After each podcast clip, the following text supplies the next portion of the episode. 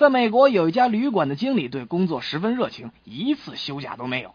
有一天，董事长把他叫到身边说：“啊，我知道你对工作很热心，不过就请你休假一次吧。”经理怎么说？哦，董事长，休假对我来说意义并不大。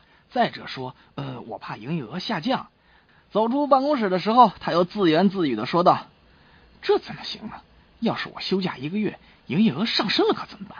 我绝不能休假。”嘿。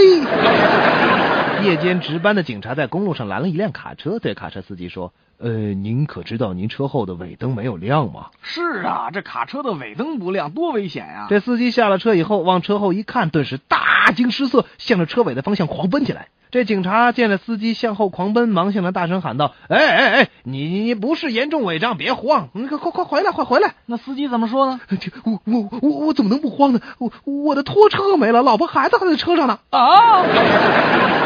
两个朋友在桥下的一条船上钓鱼，正好赶上一支送葬的队伍从桥上经过。这其中的一个人抬头往上看了一眼，然后站起来脱帽鞠躬。